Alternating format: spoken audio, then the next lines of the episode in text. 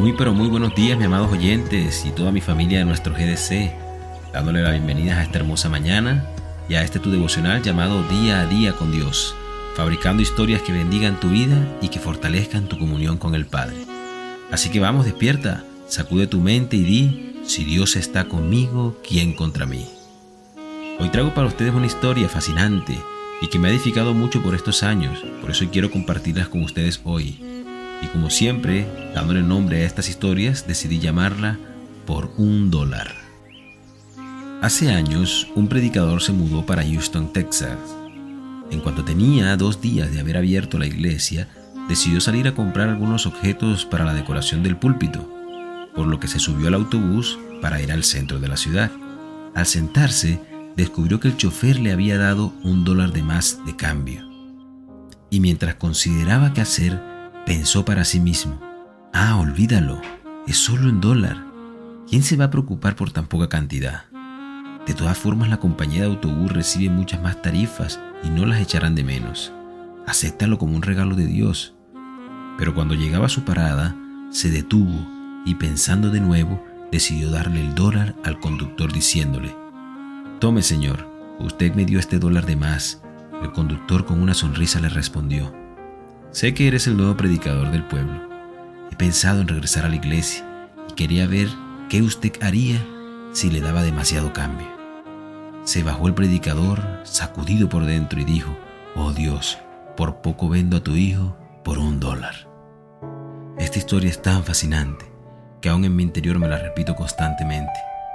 Y es que a veces lo más importante de ser cristiano no es lo que se dice de labios para afuera, sino el cómo actúo en todas las situaciones de mi vida. Fíjate que la palabra de Dios dice en 1 de Juan 1.6, si afirmamos que tenemos comunión con Él, pero vivimos en la oscuridad, mentimos y no ponemos en práctica la verdad. Y es que es sencillo en la vida caminar y hablar como falsos cristianos y mostrarnos como personas restauradas cuando la inmensa realidad muestra que lo que estamos es fragmentados. Por eso no hay más falsa mentira que decir que logramos la perfección, porque la realidad es que somos seres imperfectos buscando y siguiendo un ser perfecto.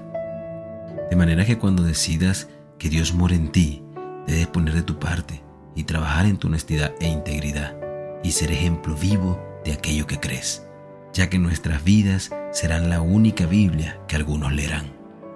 Y es entonces donde muchos desearán seguir a Jesús porque lo vieron morar en ti. Por eso no olvides, mi amado oyente, que a los justos los guía su integridad y a los falsos los destruye su hipocresía. Por eso no confundas el silencio de Dios como una respuesta probatoria de tu mal accionar. Piensa antes, no sea que a causa de tu error sea señalado y aleje a aquel que quiso buscar a Dios por medio de ti. Recuerda que en la vida siempre estaremos sujetos a tentación, pero es Dios quien nos despeja esa oscuridad y nos inunda con su luz resplandeciente, de manera que cuando tengas situaciones de tentación, Recuerda que la palabra de Dios dice en Santiago 4:7, así que someteos a Dios, resistid al diablo y él huirá de ustedes. Por eso en esta mañana quiero dejar esta oración para ti. Amado Padre Celestial, a ti sea toda la gloria y la honra en esta mañana. Señor, rendimos nuestra vida a ti y damos gracias por el privilegio de habernos alcanzado. Ayúdanos que cada acción o cada momento de posible equivocación no seamos nosotros, sino tú en cada decisión, permitiendo que nuestro testimonio sea de bendición para aquellos que aún no te conocen, y borra todo lo que no te agrada de mí y escribe en mí tu propósito, porque ¿qué sería de mí si tú no me hubieses alcanzado? Amén y amén. Que tengas un maravilloso y hermoso día. Dios te bendiga. ¿Qué sería de mí si no me hubieras alcanzado? ¿Dónde estaría hoy si no me hubieras perdonado? Tendría un vacío en mi corazón, vagaría sin rumbo, sin no fuera por tu gracia y por tu amor. Si no fuera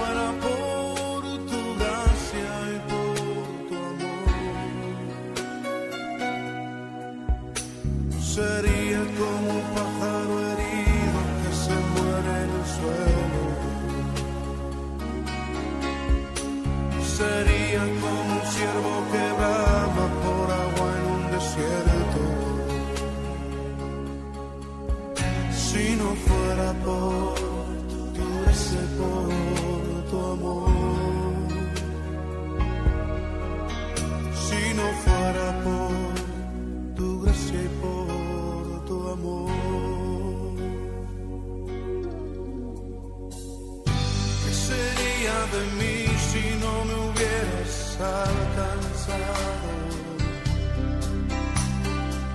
¿Dónde estaría hoy si no me hubieras perdonado? Tendría un vacío en mi corazón, vagaría sin rumbo, sin dirección. Si no fuera por tu gracia y por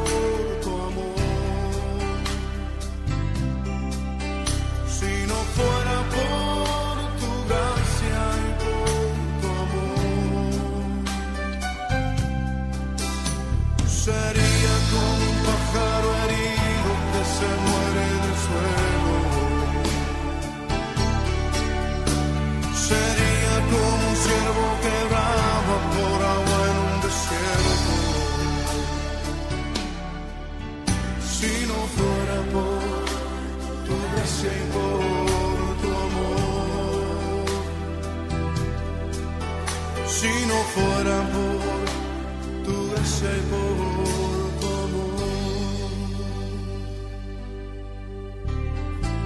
Señor, reconocemos que sin ti estaríamos perdidos. Reconocemos que sin ti no tendríamos nada, oh Dios.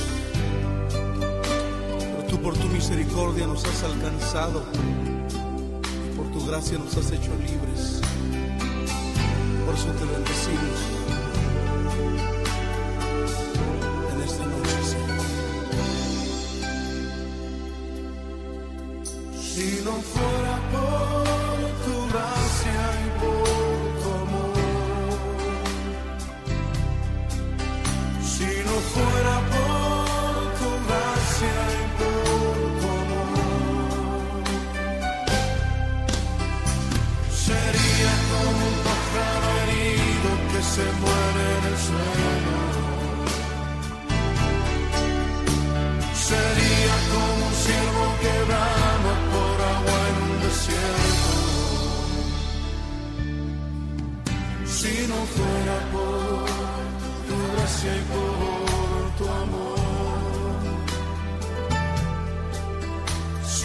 fuera por tu gracia y por tu amor.